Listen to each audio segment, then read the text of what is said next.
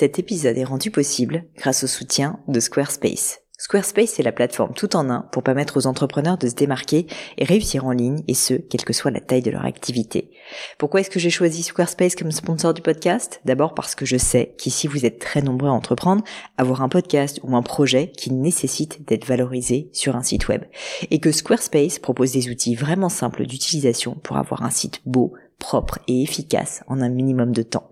Quelques exemples de fonctionnalités, des templates de sites web personnalisables et adaptatifs pour créer des sites beaux et design en un temps record, l'outil email, le nerf de la guerre pour développer votre activité et communiquer avec vos clients, ou encore leur outil SEO intégré pour émerger sur Google sans être un produit métier. Alors si vous voulez donner à votre business toutes les chances de se développer, je ne peux que vous recommander d'aller sur le site squarespace.com. En plus, Squarespace vous offre moins 10% sur votre première commande de site web ou de domaine avec le code Pauline. N'hésitez pas et rendez-vous sur squarespace.com, code Pauline.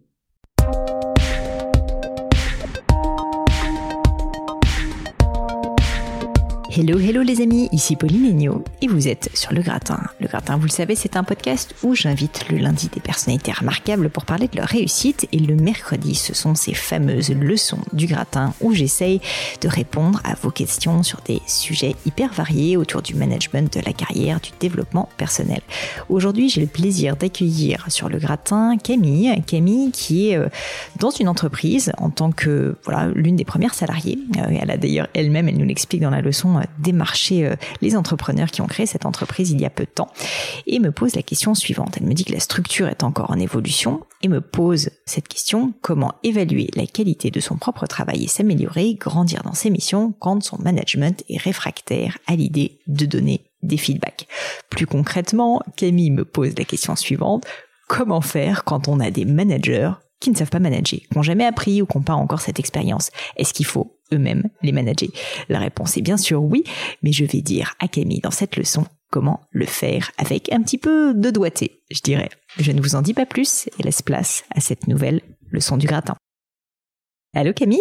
Bonjour Pauline Salut Camille, je suis ravie de t'accueillir sur cette leçon du gratin. Tu connais le principe Camille, je pense, mais est-ce que tu pourrais, s'il te plaît, commencer par te présenter et puis ensuite me poser ta question? Très bien. Alors, je m'appelle Camille, moi je vis à Londres et j'y travaille depuis deux ans maintenant.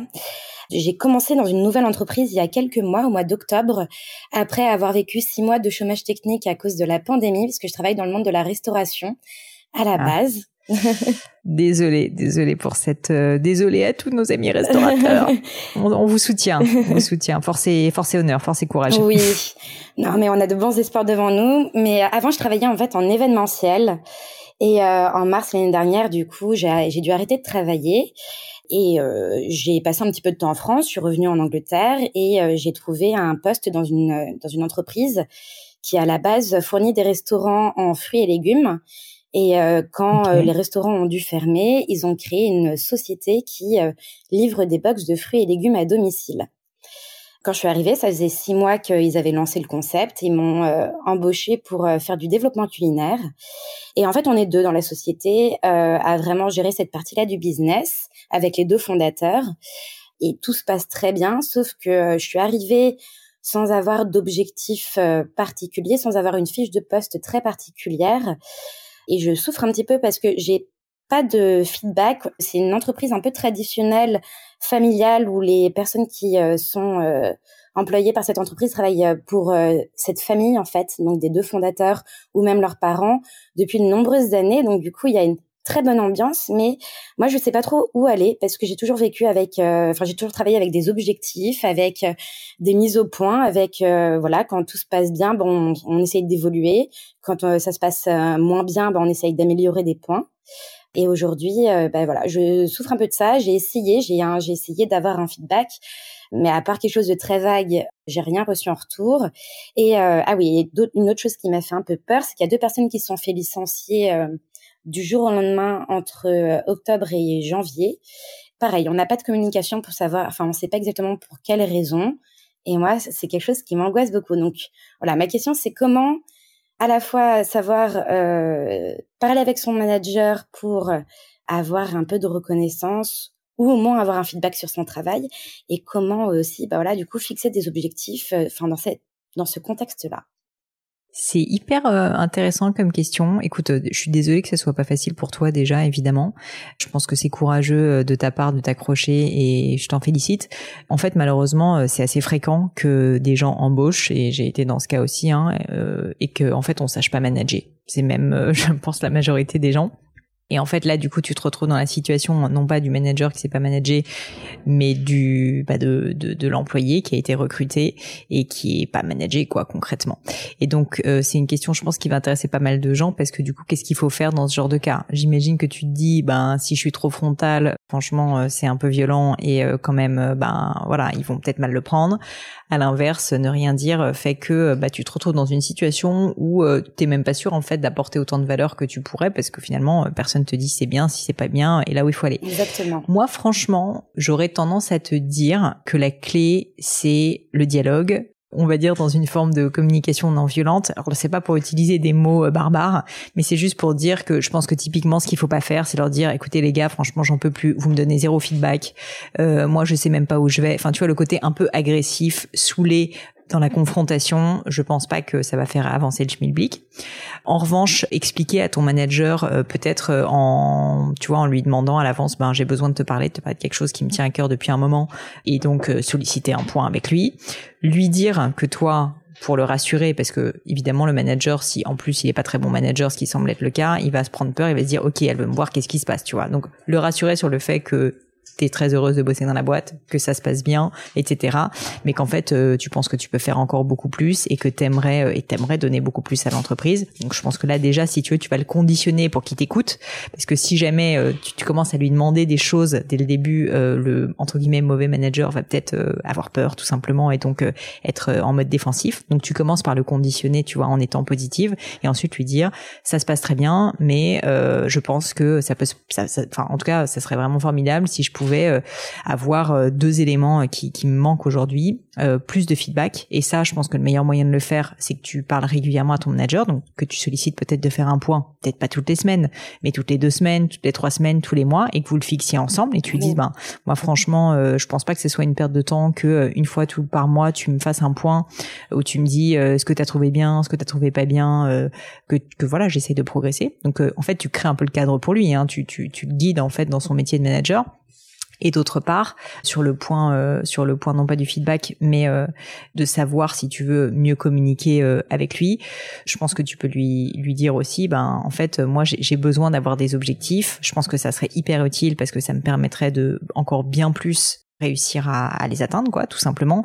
Et donc ben, peut-être que pendant ces points euh, qu'on se fixe une fois par mois une fois toutes les deux semaines toutes les trois semaines on peut essayer de réfléchir ensemble à des objectifs. Donc ce que ça veut dire mm. euh, là je te fais le dialogue c'est que il faut pas je pense que tu arrives dans la confrontation en lui disant c'est la merde tu sais pas manager il y a zéro feedback il y a pas d'objectif. C'est la vérité mais ça ça fait pas avancer euh, les choses. Mm. en revanche si tu le prends d'une certaine manière par la main pas que tu le manipules mais qu'au contraire tu l'aides parce qu'en fait je pense que probablement il sait pas faire. Enfin faut voir la réalité en face. s'il a pas fait c'est mm. qu'il sait pas faire, mais que toi tu sais faire. Et donc il va se rendre compte que non seulement tu es forte dans ce que tu fais, mais que tu as le potentiel d'être manager finalement peut-être même plus que lui. Et donc que tu lui dises, ben moi je pense que ça serait hyper, euh, enfin pour moi ça serait utile et même peut-être que plus tard ça serait bien pour d'autres personnes aussi, mais que tu crées le cadre avec lui, tu vois, que vous le fassiez ensemble. Je pense que si tu l'amènes comme ça, tu peux complètement réussir à l'onboarder. C'est-à-dire que pas tu lui dis, ni tu le, tu le laisses seul et tu lui dis j'ai besoin de feedback mais sans lui apporter de solution. Parce que ça, le problème, c'est que s'il ne sait pas faire, il va paniquer et donc il va te voir comme un problème. Oui. À l'inverse, euh, si tu lui apportes une solution, parce qu'en fait elle est simple, hein, la solution, c'est euh, de faire ce qu'on a dit là à l'instant. je pense que probablement, euh, s'il n'est pas euh, entre guillemets euh, mal intentionné, mais il y a peu de gens au final vraiment mal intentionnés, il n'y a pas tellement de raisons qui te disent non. Peut-être qu'au début il va pas y croire, peut-être qu'au début comme il ne l'a jamais fait, il va dire non mais moi j'ai pas besoin de ça, si un truc qui va pas je te le dis tout de suite, ou au contraire il va dire non mais en fait tout va très bien, t'inquiète pas. Donc à ce moment-là il te dit je comprends, tu peux lui dire je comprends, mais moi je pense vraiment que ça serait utile, c'est ce que j'ai vécu dans mes autres expériences. Et en tout cas moi je pense que moi ça me fera progresser. Peut-être que et tu peux ouvrir la porte, tu peux dire peut-être que pour les autres personnes c'est pas utile, mais moi je pense que j'en ai besoin. Est-ce que ça, est-ce que tu acceptes de faire un test Tu vois, tu, tu limites pour lui les risques, et, euh, et c'est comme ça en fait que tu vas lui faire, euh, je pense, changer. Là, c'est vraiment euh, de la gestion du changement, ce que tu es en train de faire. C'est quelque chose qui est drôle dans ton cas, si je puis me permettre, parce qu'en fait, habituellement, c'est plutôt dans l'autre sens que ça se passe. C'est-à-dire que c'est plutôt le manager qui veut faire changer un collaborateur et qui du coup doit utiliser, si tu veux, ces techniques de conditionnement et ensuite bah, de de la personne du leadership au final. Mais, mais là, en fait, dans ton cas, ben, mais ce qui est fréquent malheureusement, euh, ben, comme ton manager te manage pas, t'es obligé de lui apprendre. Mais c'est pas grave. C'est pas grave. Non, c'est bien, c'est une très bonne expérience. c'est hyper intéressant. Je pense que ça va t'apprendre énormément de choses. Je peux te dire que si tu arrives à le faire, et je pense pas du tout que ça soit impossible, hein, si vous entendez bien, si tu arrives à le faire, je pense que non seulement cette personne va te regarder avec énormément de respect et donc probablement te confier encore beaucoup plus de responsabilités. Et par ailleurs, même dans un autre cadre plus tard, dans un autre job, éventuellement, euh, tu, tu sauras le faire et tu sauras le faire du coup, euh, même dans des cas compliqués si tu si tu veux. Donc je pense que de, de façon générale, t'as pas grand chose à perdre, à essayer, parce que au pire, il te dit non, ça m'intéresse pas. Bon, bah dans ce cas, tu sauras que c'est pas formidable.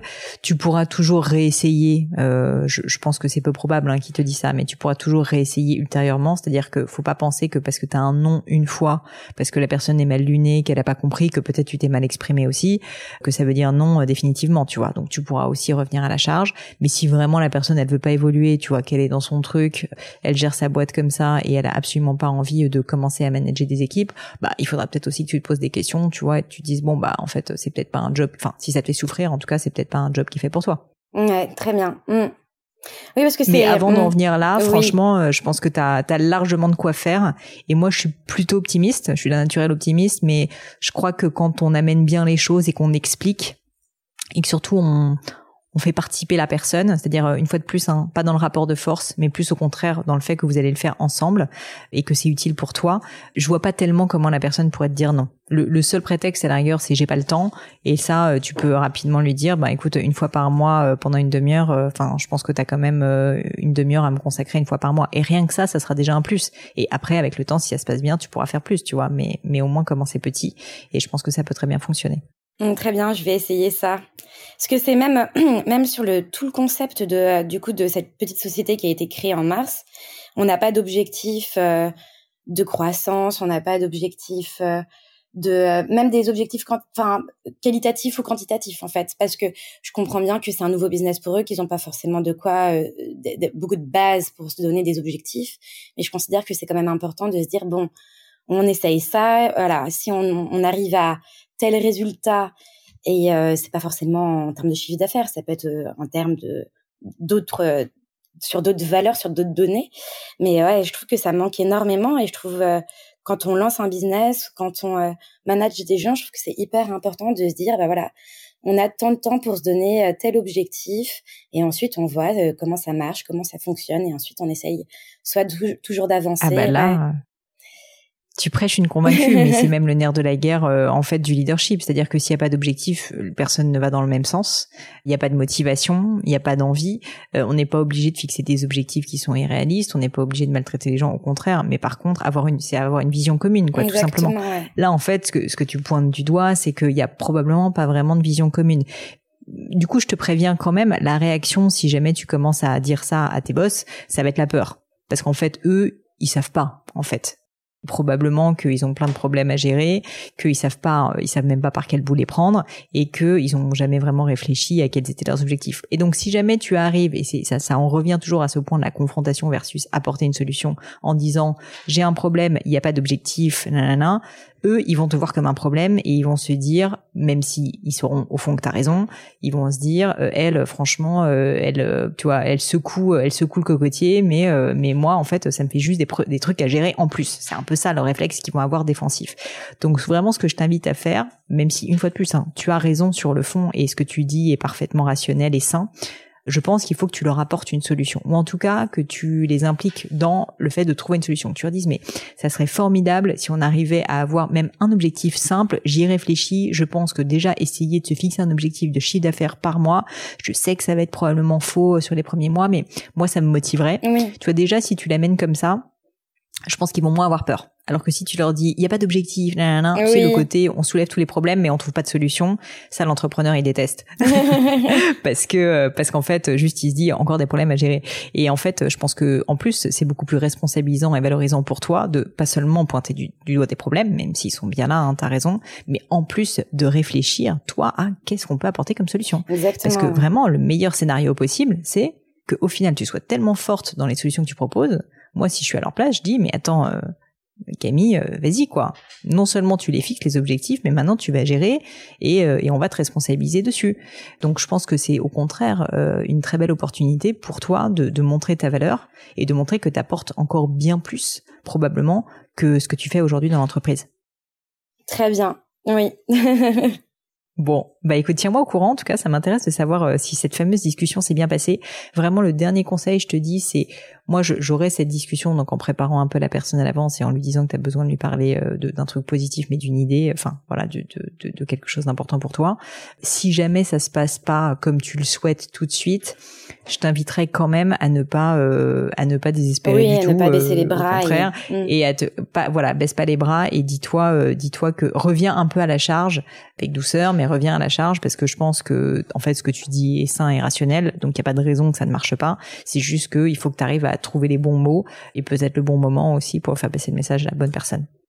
Très bien. Ouais, je vais, je vais essayer ça. Je vais préparer des, euh, même proposer des solutions parce que en, faisant du développement de produits, du coup, depuis euh, bientôt six mois, du coup, maintenant, je vois à peu près quels peuvent être les facteurs de succès, les facteurs d'échec euh, d'un produit que je lance.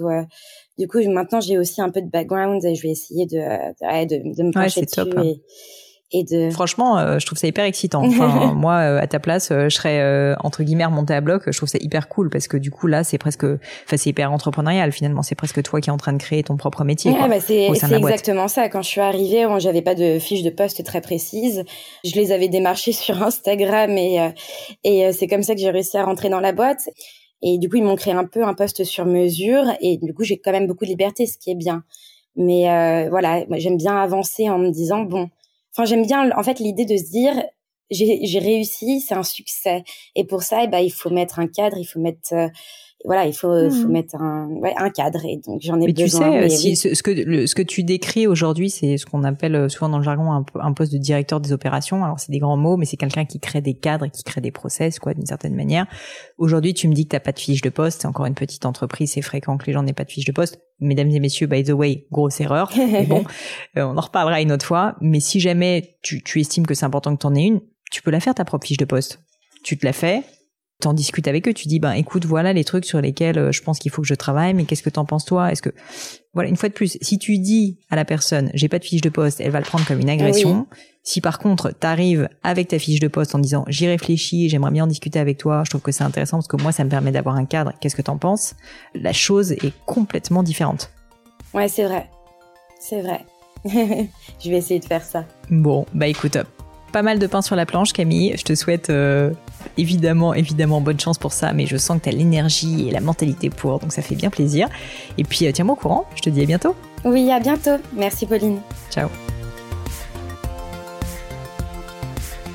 Et voilà, terminé pour aujourd'hui. Un grand, grand merci à tous d'avoir écouté l'épisode jusqu'ici. J'espère que le format vous a plu.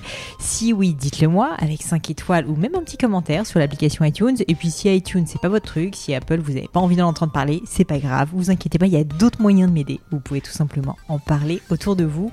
Prenez deux trois amis et puis euh, diffusez-leur le podcast. Moi ça m'aide énormément et qui sait, ça les aidera aussi peut-être.